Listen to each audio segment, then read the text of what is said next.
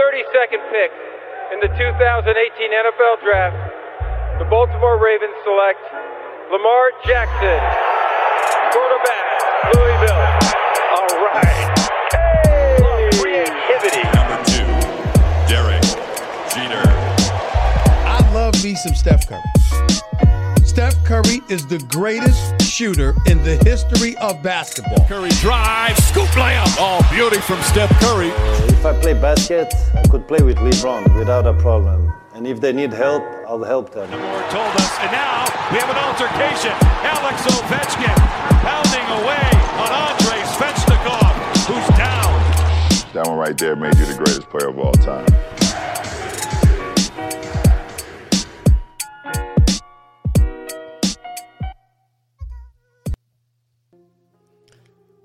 Bonsoir à toutes et à tous. Il est temps de faire le bilan de la QV 2020. Le- les rookies euh, arrivés euh, il y a euh, maintenant un an en NBA, euh, amenés par un certain Anthony Edwards, numéro 1 de la draft. On va se faire le point avec euh, la Hype Family et on va essayer de délire notre, euh, notre award du Rookie of the Year. On fait vite hein, parce que le temps est, est, est compté pour certains. On va accueillir Melvin, toujours londonien Melvin. Salut Mel. Toujours londonien, toujours confiné, euh, ou en quarantaine, pardon. Euh, mais avec le sourire, on est là. Yes, yes, on est là, on est là, bouge pas. On accueille, euh, on accueille Angelo. Salut Angelo. Bonsoir tout le monde, Euh, ravi de pouvoir euh, vous retrouver. On enchaîne les podcasts tous les jours et ça fait vraiment plaisir. Yes, yes, on enchaîne avec toi. Bouge pas, merci d'être là. Euh, du côté de New York, c'est Antoine Bancharel. Il revient de, il revient de, de Boston, hein. le chanceux. Salut Antoine. Salut, salut. Ouais, un petit aller-retour là hier euh, dans la journée plus nuit, on va dire, parce que c'était quand même assez tard, quoi, le, le match lui-même et donc le retour en conséquence. Yep, yep. Et maintenant, euh, en warm-up pour, euh, pour les Knicks, hein. on voit que tu as, ton fameux maillot pour être prêt pour, pour samedi ou dimanche. Je crois que c'est dimanche ça commence- que ça commence pour eux. Let's go Knicks. hein, pour les fans des Knicks, retour en playoff, profitez-en. J'aurais dû mettre les Nets, ils vont jouer avant samedi. Oui, c'est vrai, pour un petit peu de parité. Tu as raison. Bon, on a un gros programme aujourd'hui, euh, cessons de, de bavarder. On va parler forcément des, de cette catégorie là de Rookie euh, of the Year euh, et on va essayer d'élire ensemble les, euh, les- le top 5, hein, peut-être sans forcément positionner les joueurs sur des postes de jeu. On va essayer de, de se dégager 5, rookies de l'année dans une Rookie NBA First Team ensemble. Le temps pour moi de caler ce petit jingle et on y va.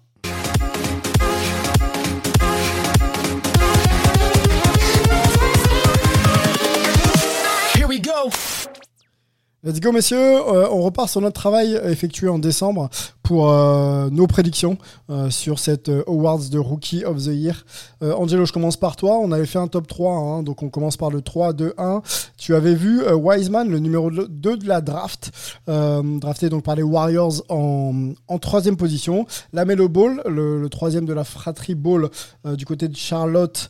Euh, en numéro 2 et Obi Topping, euh, l'intérieur de, de, de New York en numéro 1, qui n'a pas beaucoup beaucoup joué. Hein, Obi Toppin, on va peut-être en parler quelques, Non, quelques non, non. Euh, pour Melo, c'était Wiseman en 3, la Melo Ball en 2 et Obi Toppin en, en, en 1. Euh, pour moi, donc, c'était Wiseman en 3 également. Maxi, Tyrese Maxi, euh, l'arrière de, de Philadelphie que j'aime beaucoup. Euh, il a vraiment, vraiment du ballon.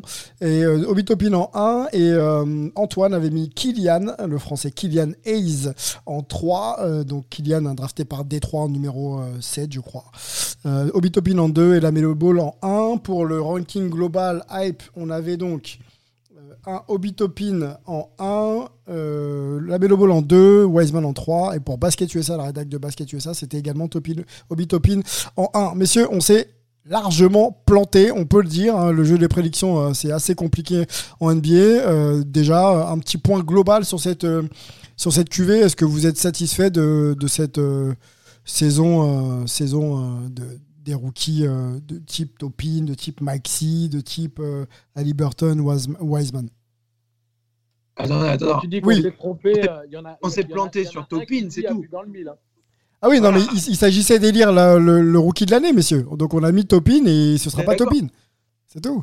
Mais il n'y a que sur Topin qu'on s'est planté parce que Ball, euh, Angelo et Melo l'avaient mis deuxième, moi je l'avais mis premier. Euh, Wiseman, euh, Angelo et Melo l'avaient mis euh, troisième, toi aussi. Euh, bon, moi je l'avais pas mis hein, parce que j'étais parti sur Topin après en deux et Hayes en trois parce que je voulais mettre un Frenchie. Mais euh, non, on peut pas dire qu'on s'est planté planté. Mais on peut, on peut analyser le, le cas Topping de manière assez simple. Déjà, il y a Julius Randle qui a totalement éclos. Ouais, et surperformé. Qui a pris en maturité. Qui est... Alors, surperformer, je ne sais pas si c'est vraiment le mot, parce que euh, surperformer, ça veut dire que tu n'es pas capable de le reproduire. Alors que moi, je pense qu'il donne vraiment la plénitude de son jeu maintenant et que, euh, que ce soit son approche, son équipe assez, de travail c'est assez inattendu quand tu, tu draftes Topin, euh, un joueur qui a passé, je crois, 3 ou 4 ans à la fac, donc un joueur mûr, euh, sur un poste où Ouais. tu as déjà un joueur qui a fait 3 ou 4 saisons NBA, c'est que tu n'as pas forcément de garantie et tu t'attends pas à ce que euh, Randle fasse la saison qu'il fait. Tu comprends ce que je veux dire? D'accord, oui, en fait, tu, tu, tu parlais de surperformer dans, dans l'optique du début de saison, pas juste du profil du joueur. Tout à fait. D'accord, ok, ok, ok. Ouais. Donc euh, Randle bouffe les minutes de Topin, ça c'est clair. Et Topin peut pas euh, peut pas s'adapter aussi vite que ce qui était demandé. hein. Passer de la NCAA à la NBA, c'est quand même une marche. Il faut, faut quand même le rappeler. Euh, ma question large, messieurs, et après on va rentrer dans votre top 3. Euh, déjà de manière générale, cette cuvée de, de rookie est-elle est-elle à la hauteur, je vais pas faire de, de comparaison avec la 2003, la, la 84, mais euh, voilà, où est-ce qu'on peut ranker? Est-ce que c'est une bonne saison, euh, une belle cuvée de rookie, pardon? Ouais, bah, je vais enchaîner. Bon, Ou Melo, tu veux enchaîner? Ouais, non, je pense que c'est, je pense que c'est une belle cuvée. hein. Je veux dire, quand tu regardes les, les deux premiers, bon, euh, spoiler alert, mais ce sera Lamelo et, euh, et Anthony Edwards. On fait deux, grosses, grosses saisons, même si Edwards a, eu du mal un peu à, l'allumage, mais on sent quand même qu'il y a du, gros potentiel. Derrière, tu as des joueurs solides, que ce soit les Ali Burton ou Wiseman. Il n'a pas eu une saison facile, mais je pense qu'il a encore une fois un potentiel qui est assez énorme. Surtout quand tu vas te retrouver dans une équipe l'année prochaine avec euh, Steph, avec Clay, avec Draymond, avec, euh, avec tout ça, il va avoir tellement d'espace que ça risque de faire, euh, de faire mal. Euh, après, il y, a des- y a des rookies qu'on n'a peut-être pas forcément vu venir aussi, qui ont fait une, des saisons solides. Euh, Jason Tate, euh, les deux rookies de Détroit, Sadiq Bey et Isaiah Stewart. Euh, donc, je trouve qu'il y a, euh, il y a, ouais, il y avait un, un top 2 qui s'est vraiment un top 2, 2,5 avec Ali Burton qui s'est détaché, mais le reste, c'est quand même, je trouve que ça va faire des, jou- des, des joueurs solides, je pense. Ok, alors on va aller avec toi tout de suite sur ton top euh, 3. Tu as peut-être des, mentions euh, à, à évoquer, Euh, Melvin? Bah, le- ouais, enfin, les mentions, je les ai déjà, je viens de Ouais. les faire, on va dire. Et mon top 3, c'est, c'est Ali, Ali Burton, euh, le meneur de, de Sacramento. Sacramento. En 3, Anthony Edwards en 2 et le frère euh, du joueur préféré de Angelo en, Ouais, Le frère du meilleur défenseur de l'année, c'est ça que tu veux dire? Eh, les gars, vous inventez des légendes, des légendes. Écoute, écoute, écoute, on a les bandes. Je t'ai dit qu'on a les bandes. Donc, J'ai jamais Ne dit relance qu'il pas. était le meilleur défenseur de l'année. ne, ne relance pas. Tiens, on va continuer avec toi. Ton top 3. Allez, ok. Alors, euh, top 3, euh, le joueur qui, euh, qui pour moi m'a vraiment surpris euh, et agréablement. Euh, il m'a démontré qu'il en avait plus dans, dans, dans le pantalon que, que ce que j'avais anticipé. Donc c'est parfait. Euh, il, a, il a mis un peu le cerveau euh, à l'usage de ses qualités. Donc c'est parfait. Euh, c'est qui Lamelo en 1. c'est qui deux, On l'a C'est pas qui en 3 On l'a pas On l'a pas ton. On l'a pas de Lamelo. Pardon J'ai dit, la, j'ai dit Lamelo en 1. Ah, ok. Non, non, mais on part de 3 en fait. C'est pour ça que ça nous a surpris. Ça nous a surpris. C'est On pour ça. part de 3, excusez-moi. Y a pas de problème. Donc en 3, Oui. Bah, en, en 3, le problème c'est que Wiseman ne joue pas suffisamment de matchs et n'a pas une production suffisamment impactante pour moi pour le. 39 matchs. euh, Joué ouais, par Wiseman. 39 matchs. Donc, euh, donc, si tu veux, j'aime bien le, le profil de, de Ali Burton parce que euh, c'est un joueur qui a vraiment, euh, qui a vraiment pris le pli, qui, qui est une réelle plus-value pour cette équipe des Kings qui n'a pas tellement de, voilà, de, euh, comment, de choses positives à ressortir d'une saison, euh, d'une saison comme celle-ci. Donc, Burton, c'est pour moi, ils sont à la même échelle, que ce soit Tate, Ali Burton ou, ou Sadiq Bey. Ils, ils oscillent dans les mêmes, on va dire, les mêmes eaux statistiques. Et donc, c'est compliqué de vraiment en sortir un du lot. Euh, surtout qu'il y a des rythmes différents. On sait que Sadiq Bey, il a été élu euh, euh, joueur du mois, enfin joueur de la semaine, pardon, dans la. Si on raisonne, si on raisonne plancher plafond sur les trois noms que tu viens de me donner, lequel te donne le plus d'un, comment dire, de garantie dans la progression, dans la progression future? Alors garantie, garantie, je mettrais Sadiq Bey et Ali Burton à la même échelle parce que c'est deux profils de joueurs différents sur deux postes différents. Mais de ce qu'a pu montrer Sadiq Bey sur les 12 derniers matchs. Euh, le, gars, le gars, il est à quasi 17 points et plus de 9 rebonds. Tu te dis, sur, sur une bonne dizaine de matchs, c'est intéressant et Détroit peut construire avec un gars comme ça. Euh, Ali Burton, il montre quand même beaucoup de maturité. C'est un joueur euh, intéressant dans la création.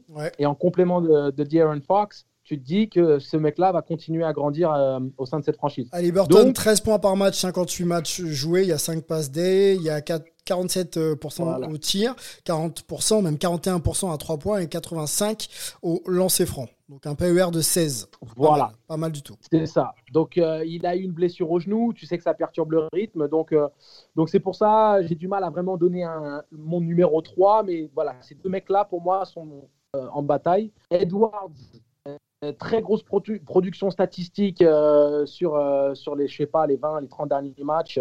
Et à la il est quasiment à 20 points. Bon, les, les, les, sont tellement nuls que c'est difficile pour moi de le mettre au-dessus de la Mélo parce qu'il a permis la Mélo de, de vraiment euh, aider euh, des Hornets qui ont perdu Gordon Hayward très tôt à rester compétitifs et à même être dans les play-ins avec tout le spectacle qu'on lui connaît et tout ça. Euh, hmm, j'ai envie de remettre ça en question, mais bon. Pas de souci, bah, on, fera, on, fera, un peu plus tard. Antoine Voilà, mais voilà, ce serait 3-2-1 comme ça. Ça roule. Antoine, ton top 3, peut-être une mention rapide, et après on développe sur la mélo et d'autres. Excuse-moi Antoine, juste pour dire... excuse-moi, juste pour dire, Desmond Bain, on en avait parlé avec Sylvain, on avait dit que c'était un mec vraiment intéressant, euh, drafté très, euh, euh, comment dire, pas, tard, mais en tout cas loin de la loterie. Mhm. Et c'est une réelle plus-value pour cette équipe des Grizzlies. Et c'était intéressant parce que Envergure avait dit que c'était une super draft de la part des Grizzlies. C'est vrai, et, euh, et, euh, et, Desmond n'a fait que confirmer tout, ce tout le bien qu'on pensait de lui. Donc je voulais juste dire ça en mention. Merci. Antoine? Je, vais juste mettre une mention spéciale. Je ne vais pas refaire le coup que j'avais fait en preview de mettre un Français en, numéro 3, mais juste, je pense que ce serait intéressant qu'on note juste quand même que Théo Malédon a fait une très bonne saison.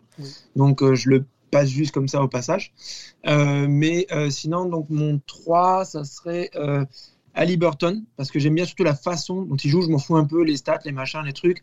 Il y a, une qualité de joueur qui fait que pour moi, on voit que c'est un joueur qui va être bon sur les prochaines saisons et ça, ça m'intéresse. Euh, en deux, Anthony Edwards, parce que bah, quand tu fais des stats, au, bout d'un moment, il faut quand même aussi les valider. Et euh, la Melo Ball, parce que c'est le mix des deux.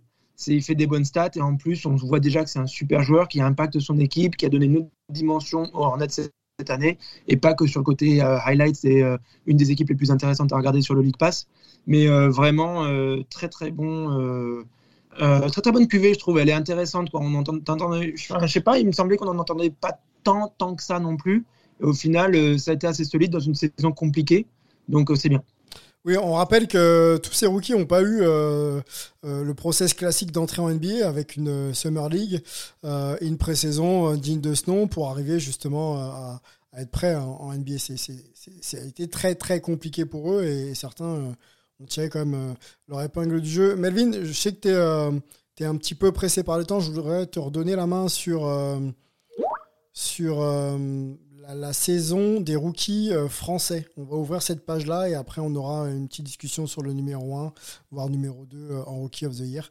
Euh, ils, étaient, ils étaient combien? Ils étaient deux, hein, deux rookies français cette année. donc Théo Maledon, on en a parlé, et, et Kylian Hayes, j'en oublie peut-être, hein, messieurs, tellement de noms, mais je crois pas. on peut en parler avec toi, Melvin, la saison de, de, de Théo? Toi qui l'as vu un peu dans la Conf Ouest Ouais, ouais, non, c'était. Euh, je pense qu'il en, a, il en, a, il en a surpris plus d'un. On l'avait vu un peu glisser en fin de. C'était quoi premier, premier choix du deuxième tour Ou dans les premiers choix du deuxième tour, il me semble Je crois que c'est fin de premier mois. Plus son... Mais on va voir. fin de premier, ouais. ouais. Enfin, on l'avait vu, on vu descendre alors qu'il était un peu aux alentours du top, du top 10 dans les semaines avant la draft. Et il a prouvé tout le monde bah, qu'il avait le, le niveau pour, pour, pour jouer qu'il avait la, surtout la, la, connaissance du jeu et une maturité beaucoup plus euh, euh, assez euh, bah, avancée. avancé, ouais. ouais. alors après, il a aussi eu, parce qu'il faut le noter, il a l'opportunité de jouer à OKC qui est en, en, en, rebuild total. Donc, du coup, il a pu avoir l'opportunité d'apprendre sur le terrain et de pouvoir faire des erreurs et d'apprendre de ça. Euh, avec pas forcément une obligation de, euh, de résultat, j'ai envie de dire. Euh, mais franchement, il a été, il a été moi, j'ai trouvé, j'ai trouvé costaud, surtout au poste de meneur. C'est pas, c'est pas évident hein, à, son âge comme ça d'arriver de, et, d'en imposer, de pouvoir tenir une équipe. alors après, il a eu des petits welcome to the NBA moments quand ils ont, mmh, mmh. quand à chaque fois qu'ils ont joué contre les Warriors, malheureusement pour pour lui, mais mais non, mais franchement, ça a été, euh, ça a été solide. belle promesse. un peu posé. Ouais, ouais, ouais. Il s'est posé comme un, comme quelqu'un vraiment qui, avec qui je pense ils peuvent, euh, ils peuvent le voir à l'avenir. Alors, chez Gilges va revenir, euh, va revenir la saison, la saison prochaine, donc il aura peut-être un peu moins d'opportunités, mais je pense que je pense qu'il s'est bien positionné en tout cas pour, euh, pour continuer à, à, à et continuer à, se développer. Alors, précision sur Théo Malédon, drafté effectivement au deuxième tour, euh, 34e position. Euh, Malédon, euh, Théo, pardon, à l'heure où on se parle, euh, à 19 ans et 341 jours, donc très très jeune joueur. et c'est le, le, le, comment, comment expliquer ça pour être très clair? Il a, il a marqué 10.1 cette saison par match et c'est donc le, rookie français avec la plus haute moyenne de points de l'histoire de l'NBA. Voilà, donc ça place quand même un, bonhomme hein, quand on, Tony Parker est passé par là, Rudy Gobert, Evan Fournier et, j'en oublie.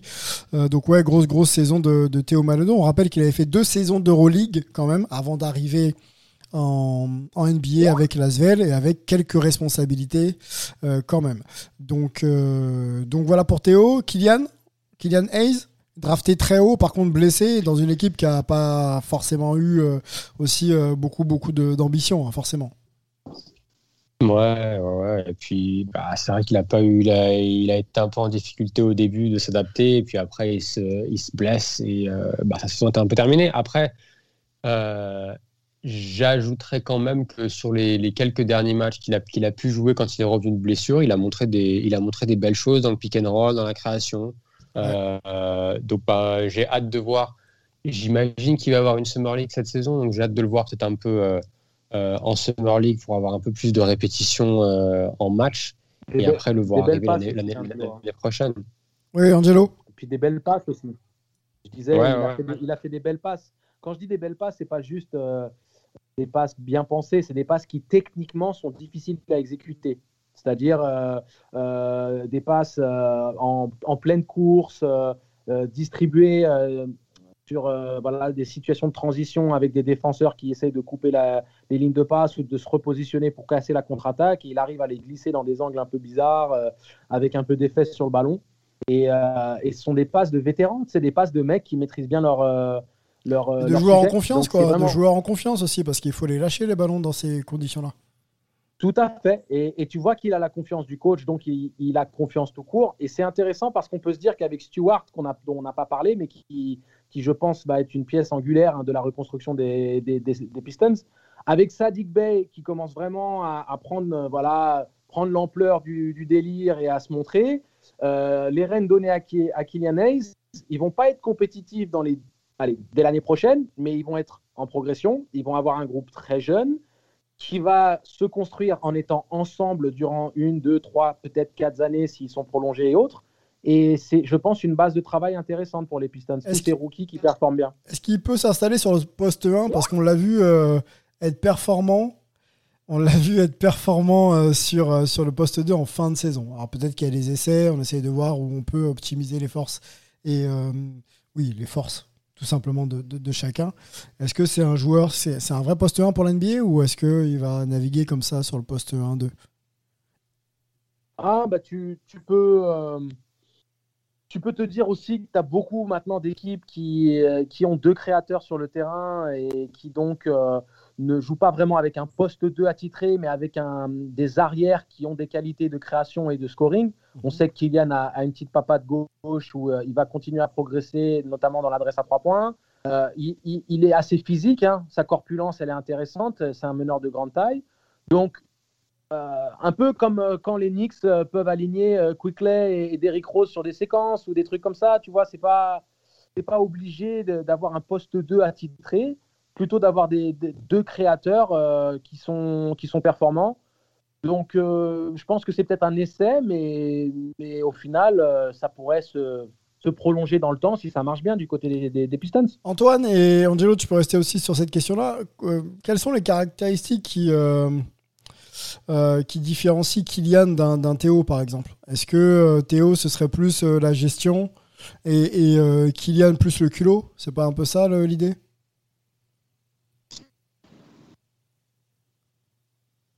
Ouais, j'étais mute ou pas? Pardon, j'ai le. Désolé. Ouais, on peut, on peut le dire comme ça. Il y a un côté un peu plus incisif chez, chez Kylian et un peu plus gestionnaire chez, chez Théo. Euh, mais en même temps, ça reste quand même deux joueurs qui jouent intelligemment, tu vois ce que je veux dire? Donc, euh, on n'irait pas jusqu'à dire qu'il y a une opposition de style non plus. Ok. Euh, puis, il me semble, Théo propose aussi des choses intéressantes en défense, donc ça, c'est pas mal. maintenant, ouais, c'est un peu difficile du coup de, comparer comme si on faisait Alors, autre question, lequel, sans vraiment les opposer, hein, mais lequel est dans la meilleure situation pour avoir une euh, comment te dire des responsabilités une voire une belle carrière NBA. On sait que Tony Parker, c'est souvent cité en, exemple, euh, est tombé euh, dans le bon projet, le bon coach, le bon coaching staff, les bons GM, les bons joueurs.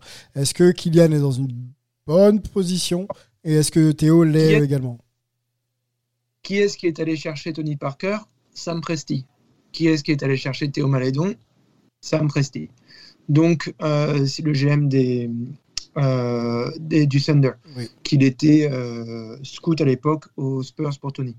Donc, si tu veux, euh, j'ai un petit peu plus envie de faire confiance à la culture du côté de Casey, qui est une des meilleures franchises en termes de, moyens, de la manière dont c'est géré, etc., de la NBA, que de Détroit pour l'instant. Ceci dit, il commence à se mettre un petit peu des choses en place à Détroit, donc on verra.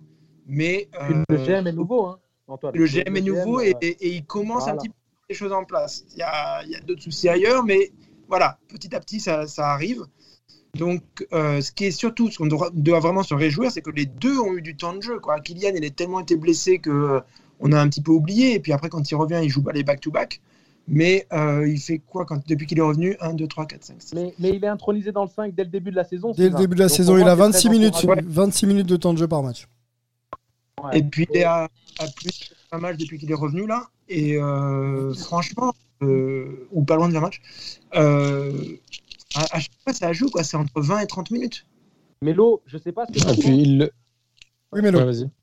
Après... J'allais dire, Mélo, je sais pas ce que tu en penses, mais la première question qu'avait posée Sylvain par rapport au profil de jeu de, de Malédon et, et, et Kylian, pour moi, il y a quand même une réelle différence dans le style de jeu. Parce que Kylian, c'est un mec qui a été dans le scoring, qui est quand même dans, de la création. Il est plus américanisé qu'un mec comme Théon. Donc, euh, euh, déjà, il porte un nom ricain, il a un, père, il ricain, il maîtrise parfaitement la culture américaine. Et euh, son style de jeu, quand tu le voyais jouer en Allemagne, c'est très différent de ce que pouvait proposer Théo Malédon à Lasvel qui était plus sur le fait d'être un vrai, tu distributeur dans du QI basket. C'était ce dont, ce dont on parlait. Si tu te souviens du, scouting report, on parlait d'un joueur très cérébral, très académique, très académique. Alors en même temps, euh, quand euh, voilà. quand tu joues euh, l'Euroleague et, et coaché comme tu l'étais, il fallait effectivement respecter un plan de jeu. Hein. Tu n'avais pas forcément la liberté d'un jeune qui doit voilà juste jouer et montrer quoi. Tout à fait. Donc je sais pas ce que tu en penses, Melo, mais pour moi, il y a quand même une différence notoire dans le profil de jeu, même si bien sûr Malédo nous a surpris par son agressivité cette année. Non, ouais, je, suis, totalement d'accord. Je pense, pas, j'utiliserais plus peut-être le mot. Il a les, c'est plus un, il a les fondamentaux plus qu'académiques. Euh, Théo, c'est-à-dire que tu sais, tu sais ce que tu vas, tu sais ce que tu vas avoir quand tu l'as à la main. Euh, il a déjà cette, sorte de, de, de, science du pick and roll, etc. Euh, mais après, comme le dit, comme le dit Angelo, je pense qu'il a aussi trouvé les opportunités dans les défenses NBA où il y a quand même plus d'espace que, euh, que en Euroleague, la façon de manipuler le pick and roll pour pouvoir être peut-être plus agressif pour lui-même. Euh, mais c'est vrai que c'est plus un, un dans l'âme, c'est plus un gestionnaire que autre chose, alors que alors que euh, Kylian, c'est vrai que c'est peut-être plus l'archétype du meneur NBA moderne, qui est peut-être plus Oui. scorer first que euh, distributeur. Mhm. Après, par contre, il pourra distribuer parce qu'il est agressif sur le, il est agressif vers le cercle, et il va forcément trouver des, créer des espaces et créer des opportunités pour ses coéquipiers. Mais, euh, mais ouais, c'est vrai que c'est pas du tout le même, le même type de joueur. Après, c'est, faut pas oublier aussi qu'il le drasse quand même super haut. Donc, euh, Septième.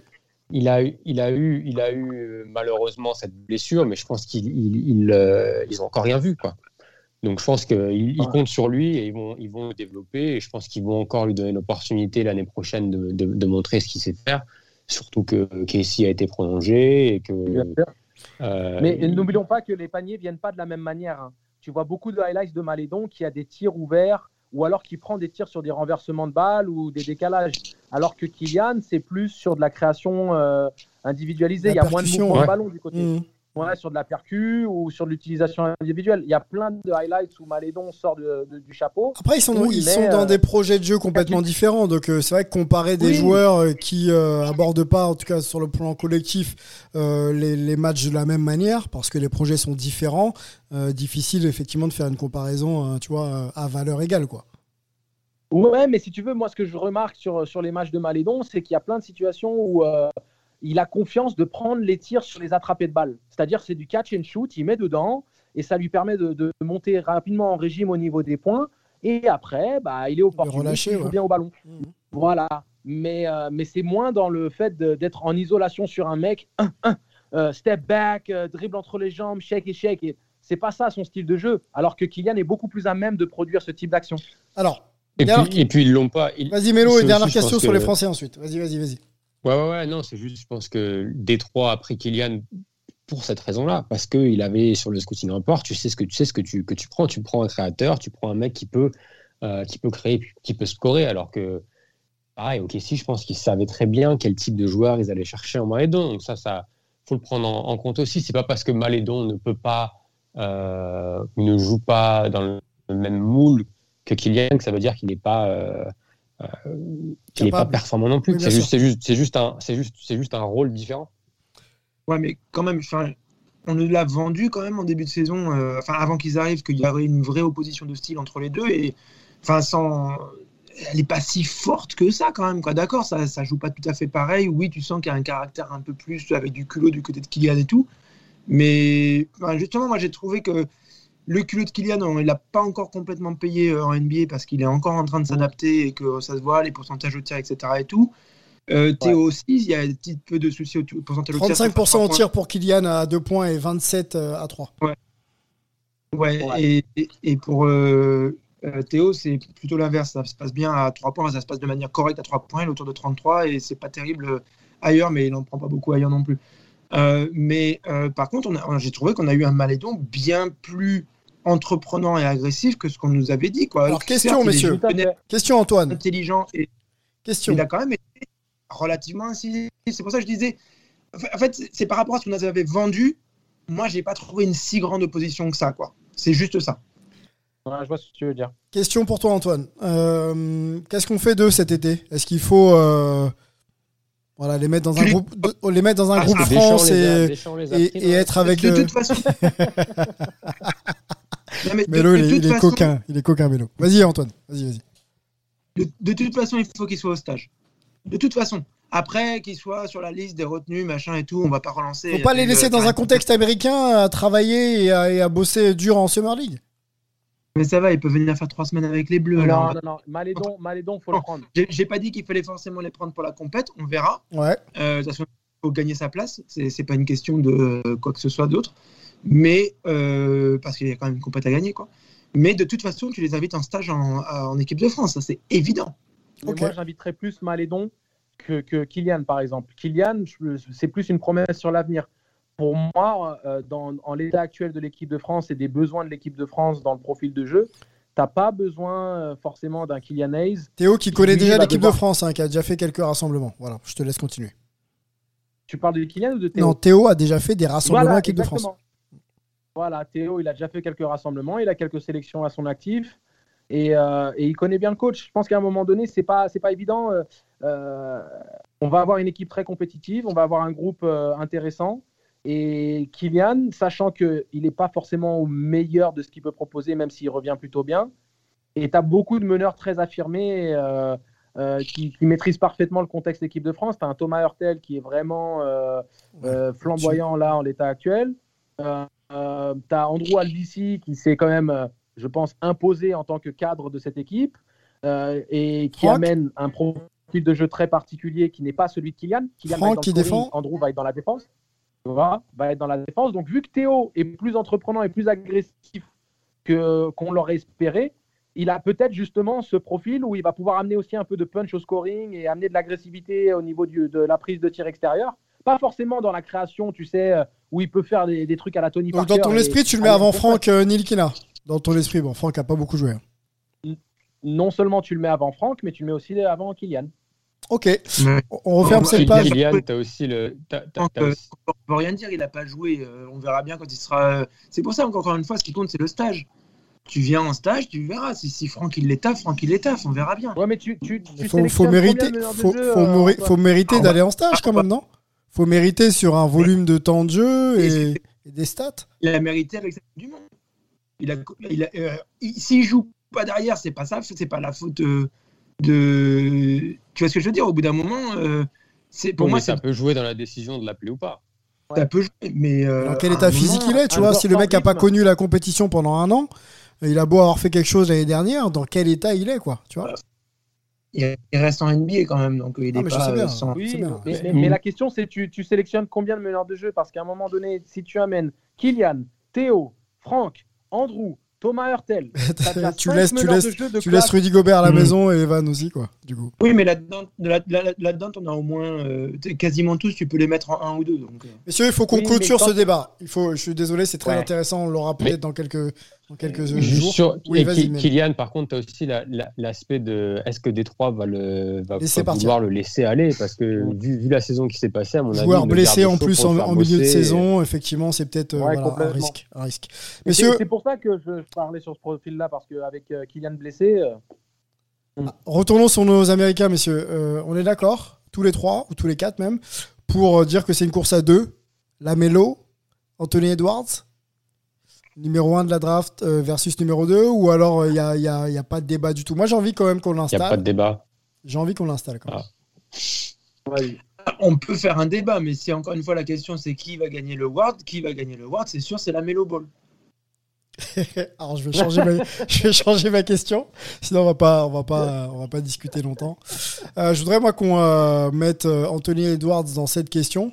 Euh, Est-ce qu'il n'est pas en train, euh, Anthony Edwards, déjà de s'affirmer comme le futur franchise player des Wolves On sait que Carl Anthony Towns est un joueur ultra talentueux, euh, peut-être au tempérament un peu fragile. On va mettre le côté extra sportif de côté, mais euh, on, on le voit pas s'affirmer réellement comme le leader de cette franchise. Il a les stats, hein, attention. hein.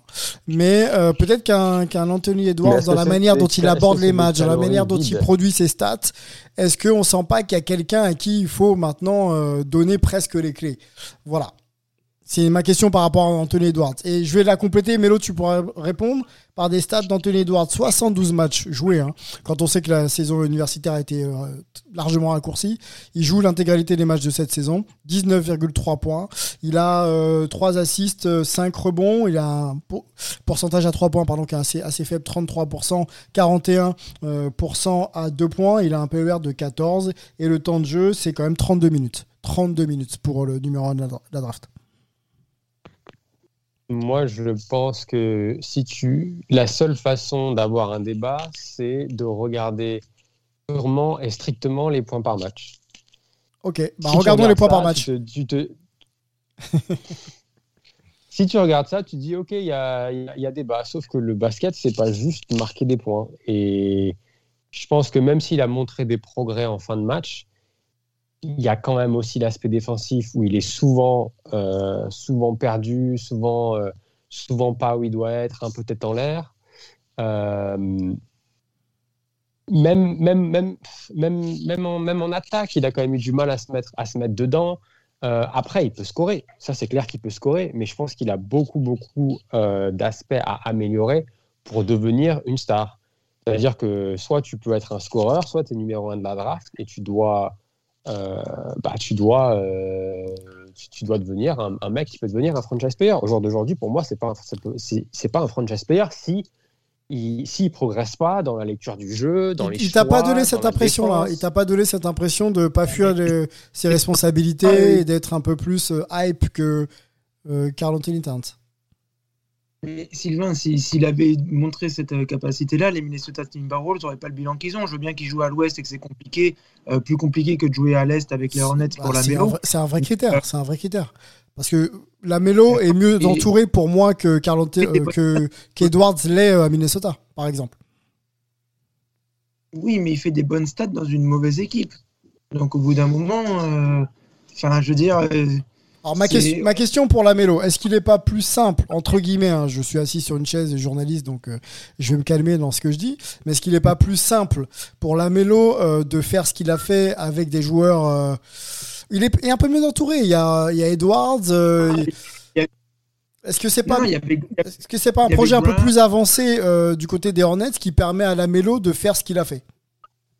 Pas du tout. Il, Non. il commence sur le banc. Il n'est pas du tout prévu qu'il devienne euh, meneur titulaire. On pense même que c'est un projet, un petit peu la Melo Ball sur euh, un, deux ans, un petit peu pour la pour l'amener. Il y a, il y a du Devonte Graham, euh, du Il y Rosier, a etc. Terry Rogier surtout. Il y a Exactement. Rozier, Terry Rozier, euh, euh, qui, qui en plus était traumatisé d'avoir été euh, sur le banc au Celtics et euh, qui euh, absolument voulait pas lâcher euh, un poste de, de- de titulaire. Euh, moi, je me rappelle de l'avoir vu faire la gueule sur ce genre de questions euh, en face à face, comme ça, dans les vestiaires. Euh, Scary Terry, je peux te dire que je l'ai vu de près, quoi. Et que c'était scary sur ce sujet-là. Mais euh, franchement, euh, non, non, la Melo Ball a tout explosé. Et en plus, il amène son équipe quasiment en playoff. Donc, euh, on... non, non, non, il faut pas. Faut pas 51 diminuer matchs le- pour la Melo Ball, 16 points quand même. hein. Ça, c'est énorme. On le, sait- on le disait capable, Angelo. On avait scouté un peu avec nos amis d'envergure la Melo, euh, capable de donner des ballons par un joueur fantasque, capable aussi de tenir euh, les, des arrières ou des meneurs sur du 1 contre 1, euh, meneur de grande taille. Il, a, il a quand même une belle adresse, quand même. Bon, belle adresse relative pour un, pour un, pour un rookie, mais 43% euh, à 2 points et 35 à, à 3 points, c'est perfectible. Mais euh, il est au niveau, quoi. Il est clairement au niveau, euh, Angelo. Ouais, mais son, son euh, il est à plus de 17. Moi, si tu veux, défensivement, je nuance un peu plus. Je trouve qu'il est un petit peu trop raide, il est trop debout. et, et donc, il se fait quand même pas mal percer dans les drives. alors après, il est long, donc il arrive à, à compenser un petit peu. Il est actif et il anticipe bien. Donc, en fait, il a un peu ce que j'appelle la défense Maldini. C'est-à-dire, euh, il lit les lignes de passe et euh, Tu nous as il mis dans le arrive, foot, si tu là. veux, à anticiper. Non, mais bien sûr, mais voilà, je parle d'une référence. Donc, si tu veux, c'est une, une qualité qu'il a pour ce qui est d'anticiper les lignes de passe ou d'avoir une lecture sur les trajectoires et d'aller, tu sais, dans le dos de la défense, venir chipper un ballon au grand, venir intervenir sur les passes lobées, les trucs comme ça. Par contre, sur l'homme, il a quand même encore de grosses, de grosses défaillances parce qu'il a un corps euh, un peu chétif, il a des, des, toutes fines et, et il a du mal pour l'instant. Marge de progression du coup. Marge de progression sur le Oui, plan gros. physique déjà Tout à fait. Ouais, pour être capable d'encaisser. euh, Ouais. Angelo, c'est- c'est où la défense? Non, mais, dans- mais tout à fait, c'est dans la tête. Après, il y a aussi. Tête, tu, tu vois que c'est une question d'attitude, c'est presque plus du body language que du body, son, son souci en défense. Quoi. Oui, mais c'est les... je pense que c'est les deux qui sont liés parce que si tu as l'attitude, tu vas forcément travailler pour avoir le body qui va suivre derrière. Donc, euh, c'est une approche du jeu. On voit par exemple que Lanzo, son frère, est beaucoup plus dans l'intensité défensivement, que c'est dans son ADN d'a- d'aller stopper un mec et d'essayer de vraiment impacter le match défensivement autant qu'en attaque, alors que le- Lamelo, depuis Est-ce que tu es en train de nous dire que Lonzo est euh, peut-être défenseur Le meilleur défenseur mais- des, des, des contre- trois, on va dire ça comme ça. Avec le Ouais, Liangelo. déjà, déjà, ça c'est certain, mais c'est défenseur. un des meilleurs défenseurs à l'arrière de NBA, mais ça, Oui. c'est certain, il n'y a pas de Alors, discussion. mais Angelo, truc- je suis obligé de te couper. On va donner la main à Mel parce qu'il doit, il doit nous laisser. Je voudrais qu'on fasse avec toi cette petite comparaison euh, euh, sur les deux frères déjà, euh, euh, Melo et, euh, et la marge de progression de, de la Melo. Donc deux questions en une. Tu réponds à celle que tu veux en premier. La, la marge de progression de la Melo et puis euh, sur, justement sur ce que tu as vu entre Lonzo et Lamelo Est-ce que Lamelo part d'un peu plus haut déjà? Bah, je pense que Lamelo a plus la, confiance et la, euh, que son frère. C'est-à-dire qu'il est sur le terrain, il s'amuse, il n'hésite pas à tenter des trucs et je pense que ça, ça lui, ça, ça lui, ça lui sert beaucoup. Euh, et ça lui permet de tenter des choses. Euh, des fois, ça passe pas, des fois, ça passe, mais quand ça passe, bah, ça finit dans les highlights, etc. Après, niveau, niveau marge de progression, je trouve qu'il a déjà vachement progressé rien que pendant la saison. je pense qu'il en a surpris plus d'un, moi, moi, moi y compris. Euh, et je pense qu'il peut vraiment, euh, on l'avait déjà dit, je crois, au milieu de la saison, mais euh, encore progresser au niveau de la façon de vraiment manipuler, manipuler les attaques. Après, évidemment, il faut qu'il progresse en défense. mais, mais au niveau de créateur, etc., il, va, il va faire normalement partie des, du, du, top niveau au niveau, niveau NBA. Quoi. Mmh. donc sur ça, c'est vraiment, il a un, il a un, un, plafond qui est vraiment, euh, qui est vraiment haut. Quoi. Sky is the limit, j'ai envie de dire pour lui, hein, sur le, au, niveau, au niveau de la création offensive. Ok. Bon, la mélo, la mélo numéro 1 hein, pour, pour la rédac de Hype, on est, on est bien d'accord. Anthony Edwards en 2. Euh, il y avait des noms assez différents sur, le, sur la troisième position. Melo, je profite, je profite pardon, encore de ta présence pour parler de James Wiseman, euh, qui a peu joué avec les Warriors, 39 matchs. Euh, blessé, euh, c'est quoi? C'est sa blessure à la hanche ou quelque chose comme ça, non? Ou j'invente? Je sais plus, je sais, sais plus quel type de blessure. Non, il me semble que c'est le, genou. Ok. Bon, blessé, à haute saison. ton impression déjà Est-ce que c'est un joueur qui peut devenir dominant? Est-ce qu'il peut répondre aux attentes des Warriors sur la saison prochaine, forcément? Ouais, je pense que vu qu'on est parti sur les, sur les, euh, les comparaisons football, je pense que euh, la, la, comparaison avec Robert 90, faut qu'il muscle son jeu. Je savais que tu allais sortir un truc comme ça. Eh, le, le, le, soleil londonien te tape sur la tête, hein, vu qu'il y en a pas. Aimé, d'ailleurs, aimé, aimé, aimé, si tu nous écoutes, euh, big up. Ah euh, non, mais je pense que non, mais non, mais non, mais sérieusement, il a eu, euh, il a l'envergure, il a le potentiel, il est, il est, il est immense, mais il est vraiment immense. C'est, il fait, il fait flipper comme mec. Euh, et je pense que s'il prend un peu en coffre et si il arrive à progresser au niveau de, bah, de, ses mains, d'attraper les ballons, parce qu'il va les avoir, les passes, aura les opportunités. bien sûr qu'il peut devenir dominant. Après, avec Draymond derrière lui en défense, je pense que il doit, il a les qualités pour être un, pour être contreur, pour protéger le cercle. Par contre, il va falloir qu'il euh, bosse aussi au niveau, euh, au niveau du mental, au niveau de la lecture du jeu, euh, etc. Mais ça, ça va, ça, va venir avec l'expérience, avec, les, avec le fait de pouvoir être sur le terrain, avec le fait de pouvoir regarder un peu plus ces vidéos, comme dernier, dans le dernier podcast. Mais, mais je pense qu'il a tout, il a tout pour potentiel. Un, un, un, gros joueur, surtout que c'est un c'est un, un, poste où il n'y a pas grand monde pour les Warriors jusque-là. Il y a, il y a Looney, mais Looney, euh, même s'il est, il est très sérieux et il, est, il fait tout ce qu'on lui demande, euh, tu peux pas le faire jouer, tu peux pas trop tirer sur la corde avec Looney. Donc avoir quelqu'un comme lui, il y a de la place pour prendre euh, du temps de jeu, pour se développer et pour, euh, pour venir combler un manque, parce qu'il n'y a pas de, vraiment de scoreur, de mec dominant. Puis en plus, il peut, on sait qu'il a des mains pour shooter. Euh, bon, c'est ça qui est peut-être un peu bizarre, c'est qu'il a les mains pour shooter, mais par contre, pour attraper la balle sous cercle, il a, il a eu un, peu, de mal. généralement, c'est un, joueur qui a peu joué. Hein. Il n'y a pas trop de. C'est un joueur qui a peu joué en université, excuse-moi euh, Mélo, euh, pour des raisons extra-sportives, il n'a pas pu euh, finir justement la saison universitaire.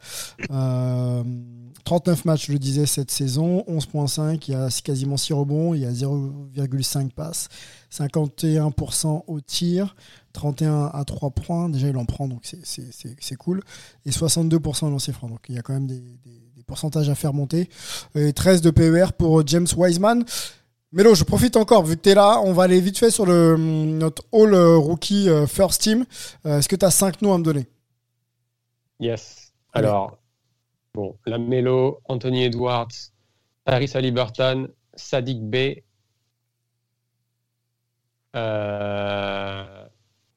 le cinquième, j'ai envie de dire. Pardon? J'allais dire, j'allais dire Jason Tate. Euh, bah ouais, mais ouais, tu peux le mettre. Je vais aussi dire un mec qu'on n'a pas mentionné euh, dans les mentions, justement, c'est euh, Facundo Campazzo. Oh, Facundo, Ah, le qui, meneur qui euh, va du avoir un rôle argentin. euh, en playoff là, avec, les, avec, la, avec la blessure de Jamal Murray. Donc, euh, donc voilà, il a fait, il a fait une, une- une saison correcte. Donc euh, je vais juste le mentionner avant de, avant de partir. Eh ben, on te laisse y aller. Merci euh, pour ton temps précieux. On sait que la ville londonienne t'attend, euh, la night londonienne t'attend. la, vie, la vie londonienne confinée, ouais. C'est ça, Ouais, pas ouais, évident. Courage, courage, mon ami. On se retrouve très vite. Merci, euh, Mel. À bientôt. Ciao les gars. Ciao. Mellissimo. Antoine, ton All Euh, ouais, je- Rookie First Team, est-ce que tu as 5 noms de rookies à me donner? Je vais faire quoi? Je vais faire la même que Melvin. Je vais juste euh, confirmer, ouais, plutôt Quickly parce que. euh, Alors parle-nous de ce joueur un peu, qui est, euh, qui est très très, enfin qui a, qui a surpris beaucoup de monde, euh, comme beaucoup de joueurs des, des Knicks d'ailleurs cette, cette saison. Un joueur euh, aux fondamentaux euh, solides. On l'a vu faire des flotteurs à la Tony Parker avec une insolence et une réussite euh, incroyable. Euh, pareil, euh, quel est le potentiel de ce joueur? Quel est le plafond de ce joueur selon toi, vu que tu l'as vu un peu plus que nous, euh, d'un peu plus près? Vrai joueur NBA Non, vrai, vrai joueur NBA, hein, il a- il l'a prouvé, il joue 20 minutes par match euh, au New York Knicks. En plus, c'est du temps qu'il est allé chercher, puisqu'il ne les avait pas au début, euh, tout à fait, ces minutes. Euh, donc, euh, non, non, très, très, très, très bien, euh, intéressant. Euh, si tu veux, un, il apporte du peps, quoi, tu vois, il y a, Ouais. c'est ce côté, euh, les joueurs qui, qui, qui dynamisent, euh, qui euh, sortent du banc. euh, Qu'optimi- qui- Qu'optimise toutes les minutes qu'on leur donne, quoi. C'est-à-dire, va sur le terrain et lui, il prend tout. Ouais, puis tu sais, tu sais, ces- joueurs qui n'ont pas des gros physiques et qui sont obligés d'être euh, à la niaque, et ben, de- des fois, ça donne un peu n'importe quoi parce qu'il manque un peu d'intelligence de jeu tellement ils sont tout feu tout flamme. Et lui, je trouve pas tant que ça, quoi. Tu vois, les, bon, alors le, le pourcentage à deux points sont pas très bons, mais bon, il, il est pas loin des 40% à, à trois points et au final, euh, euh, ça reste la majorité de ses tirs, c'est quasi moite-moite.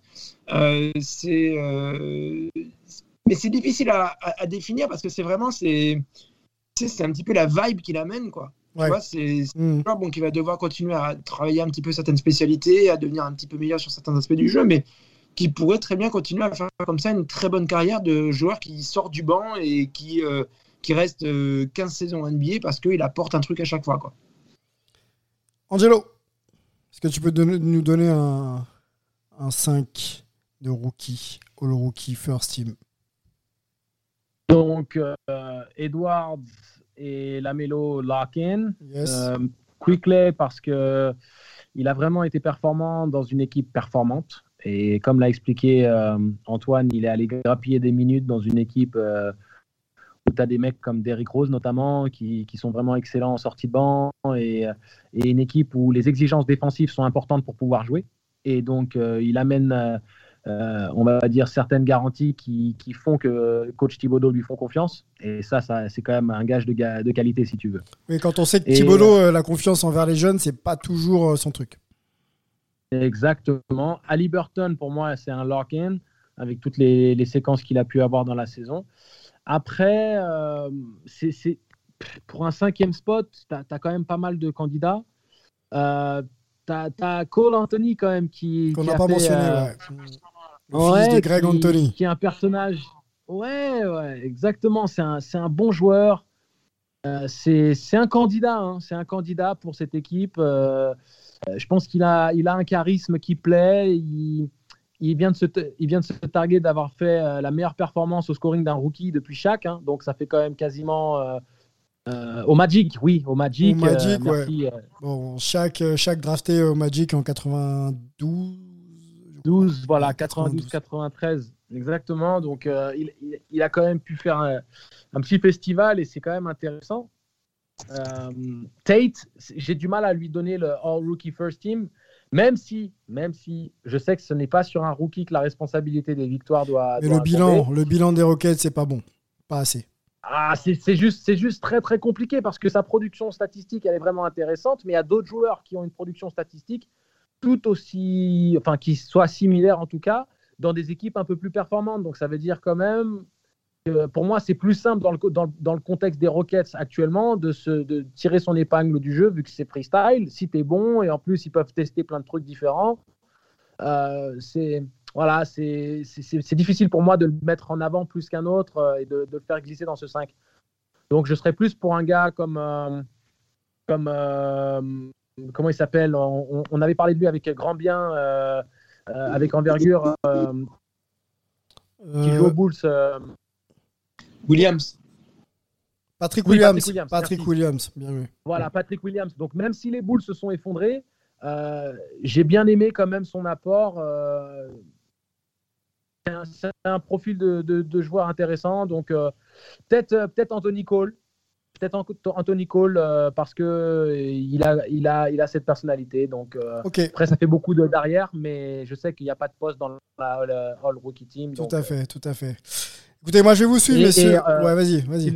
Oui. Excuse-moi, avant que j'oublie, tu te souviens de ce que tu avais dit, Antoine, euh, par rapport au fait que la défense avec la mélo, c'est euh, c'est dans la tête aussi? N'oublions pas qu'il a été formaté par son père, la mélo, à ne chercher que le scoring, à ne chercher que l'attaque, à aller chercher ses 100 points, tu sais, dans son match de high school qui, qui n'avait ni que les têtes, où la mélo restait même de son côté du terrain pour qu'on lui envoie la balle en contre-attaque. C'était une, une farce de basket. C'était une, une, une, comment parodie, on appelle ça, parodie, euh, parodie, une parodie, parodie. merci. C'était une parodie de basket. Donc je pense que c'est quelque chose qui est ancré en lui. Euh, pour faire monter son stock à la draft et autres, c'est score, score, spectacle, attaque. Et aller chercher les contrats. Hein. On sait que les contrats les plus rémunérateurs euh, sont ceux de joueurs qui mettent, qui mettent dedans. Quoi. Voilà. En NBA, c'est comme ça. Exactement. Il y a un côté intrinsèque aussi, je pense que ça fait partie de ses qualités naturelles d'être un bon attaquant, mais il y a aussi, tu sais, quand tu as deux frangins comme ça qui euh, grandissent euh, à peu près en même temps, hein, Lonzo est un petit peu plus âgé, mais finalement pas tant que ça, euh, tu te retrouves à vouloir avoir ta propre identité. Donc, avec un, un Lonzo qui est défenseur, gestionnaire, etc., bah, l'autre, qu'est-ce qu'il va faire? Ouais, Je vais être un gros attaquant de malade, et voilà. Quoi. Et d'ailleurs, en un contre un euh, parce qu'ils en ont joué quelques-uns des 1 contre 1, les deux là. Hein. Euh, bah, il arrivait comme ça un petit peu à dominer son grand frère parce que bah, il était plus incisif, plus offensif et plus hargneux. Dans cette, dans cette, volonté de prouver qui il est, quoi. Quand tu es le petit, bah, il faut se faire sa place. Et c'est d'ailleurs. Et c'est d'ailleurs là où, euh, malgré tous les défauts que je lui trouve, Lamar a été fort, c'est qu'il a quand même réussi à pousser ses trois gamins à être basketteur, à un niveau de basketteur pro et deux en NBA quand même, et très très haut en NBA. Euh, parce que justement, il a dû sentir aussi une certaine euh, euh, manière de gérer les différentes personnalités et de pousser le talent individuel de chaque ouais, et pas juste en balle un peu machin. Quoi. Non mais Lavar, Lavar Ball a réussi. Hein. Lavar Ball a réussi. la forme était, était peut-être critiquable, mais les résultats sont, sont là. Ça, on peut pas, on peut pas lui enlever. Messieurs, mon 5, si ça vous intéresse, moi je vais vous proposer donc la mélo. Non, non. Je vais vous proposer Tyrese Halliburton. Je vais vous proposer. Euh, qui est-ce que j'ai mis? Euh, J'ai mis le petit Tyrese Maxi. Euh, je ne vais pas avoir trop d'arguments là-dessus, mais j'aime beaucoup les minutes qu'il a su utiliser. C'est un joueur punchy, qui a vraiment un physique NBA abouti. Hein. Il a des épaules, il a, il a des cuisses, il est, il est en mesure sur des courtes séquences d'optimiser ce qu'il a. Je pense que c'est un joueur en plus fiable. Voilà, il, les, rares actions qu'on a pu voir de lui en attaque, c'est du pick and roll. Il y a aussi du jeu en première intention, hein, quand même, sur du, euh, sur du jeu de transition, mais il y a aussi un bon petit travail de pick and roll, je passe, euh, pick and pop. Euh, donc c'est cool. Moi, je pense qu'il a vraiment du potentiel et puis, et puis c'est un joueur que mais C'est super intéressant. Hein. tu as eu totalement raison de, parler de lui, Sylvain. Je ne je veux pas te, te prendre la main, juste pour dire on n'en parle pas beaucoup, mais tu as, as, le nez creux en parlant de, de Maxi. Tu sais que si, d'aventure, je vais un peu loin dans l'histoire, mais si d'aventure euh, Ben Simmons ne devait pas rester, je pense qu'on peut, euh, on peut essayer de quelque chose avec lui. On peut essayer quelque chose. C'est pas du tout les mêmes. Attention, il va jamais jouer 4. C'est un vrai 2. Euh, un combo peut-être même, un 2-1. Mais, euh, mais voilà, on peut essayer avec, avec lui, le petit euh, Tibul, d'essayer d'avoir une ligne arrière jeune et qui va s'investir sur le terrain tous les soirs. Oui, dès, qu'il va, dès qu'il va prendre en assurance et augmenter son pourcentage à 3 points, parce que le reste est plutôt très, très correct, hein, euh, il prendra une autre dimension au sein de cette équipe. Voilà, donc euh, Lamelo, Tyrese Halliburton, Maxi, bien sûr Edwards, et puis, euh, et puis Wiseman, parce qu'il faut, il faut un grand. C'est voilà, le développement des grands, c'est, on sait que c'est tardif. Euh, il a montré des choses euh, dans un environnement très exigeant. Hein. Draymond Green n'a pas dû le lâcher d'une semelle. Euh, Steph Curry, les coachs, donc bon, c'est pas facile. Voilà, c'est pas un joueur à qui on a dit vas-y, va sur le terrain, fais ton truc, on verra. Donc lui, il a été tout de suite mis, mis devant, devant le fait accompli et devant ses responsabilités. Et je trouve qu'il s'en sort. Donc on verra euh, avec un Wiseman en, pleine forme la, saison prochaine s'il arrive à, tirer euh, toute expérience de cette première saison NBA. Messieurs, on arrive euh, déjà à la fin de cette awards qui pour nous récompense donc la Melo Ball, la Melo Ball, l'arrière, l'arrière des Hornets comme étant le Rookie of the Year. Dites-nous si on dit encore une fois des choses insensées ou si vous êtes d'accord avec nous. N'hésitez pas à partager un petit peu euh, vos avis sur les réseaux sociaux. Hein. On sait que vous nous suivez, vous nous écoutez. Euh, un petit peu plus de réactions sur les réseaux, ça nous ferait euh, également plaisir. Messieurs, on, a fait le tour? Est-ce qu'il y a un petit mot encore à dire où on se remercie on se dit, on se dit à bientôt? Je pense qu'Antoine, il a quelque chose à dire. Ah, un tout petit truc à dire sur Wiseman. Tu disais que les, les, grands prennent du temps à se développer. C'est aussi un mec qui n'est jamais sorti de chez lui. Euh, il est né à Nashville, il est allé au lycée à Nashville et après un petit peu à Memphis. Il est resté à la fac de Memphis. Euh, puis c'est un peu. Ça reste des villes, mais bon, c'est quand même un petit peu la campagne aussi, quand même, pour y avoir été en plus récemment. Euh, donc, quand tu arrives à San Francisco, qui est une vraie grande ville, côte ouest, complètement ambiance différente et tout, dans une saison qui est compliquée au niveau de la NBA et puis qui, qui tient sur pas longtemps, pense que voilà, c'est aussi dans d'autres choses qui doivent se développer, euh, pas que dans le jeu, euh, avant qu'on voit un gars euh, qui, qui, qui s'exprime. On l'a pas, on l'a pas vraiment mentionné, mais c'est intéressant ton point parce que l'environnement, on l'a dit un petit peu avec Tony Parker et, avec Théo Malédon et, Kylian, bah, peut te permettre de construire une carrière NBA solide. Comment tu gères justement les attentes à la fois du club, bien sûr de tes coachs, tes coéquipiers, mais de l'environnement et toute la pression qu'il y a quand on arrive dans une grosse, grosse ville, un gros marché. Euh, on en a vu d'autres hein, avoir des talents de dingue et jamais exploser. Donc effectivement, il y a cette donnée-là à prendre en compte. Surtout quand tu n'es jamais sorti de chez toi, arriver à San Francisco, c'est l'Amérique, quoi, comme on dit. Messieurs, euh, euh, bah, il est temps de conclure ce podcast. Il nous reste un award à décerner, celui de la catégorie Rennes, le euh, MVP, MVP, euh, qui de Steph Curry, qui de Jokic ou encore Joel Embiid sera le MVP de l'année. Bah, on le saura très vite dans quelques semaines. En tout cas, d'ici là, portez-vous bien. Bon début. Bon début de, de playoff à vous. Et je vais la refaire, les gars, parce que je crois que ça a coupé, non? Ça a coupé? Je crois que dans, les, neurones et les synapses aussi, ils ont un tout petit peu coupé là. Sur la fin, t'étais un peu fait. moi, je suis, je, suis, cuit. Euh, messieurs, merci d'avoir été là. Il nous reste, euh, il nous reste une catégorie euh, des Hype Awards, la catégorie MVP. Ce sera pour le prochain podcast qui de Jokic où le Steph Curry euh, soulèvera le trophée. Hein. N'oublions pas Joel Embiid et, sa saison plus que correcte, numéro 1 à l'Est. On en débattra ensemble. Melvin est parti, on le remercie. Antoine est là, merci beaucoup d'avoir été euh, là pour Hype.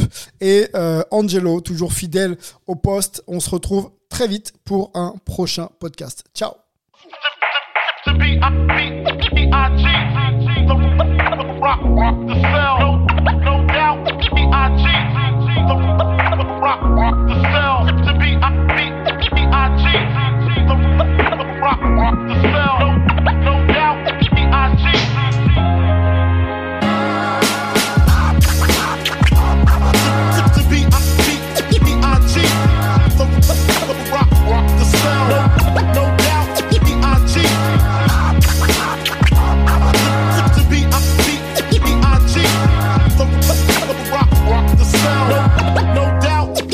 cheat. I cheat.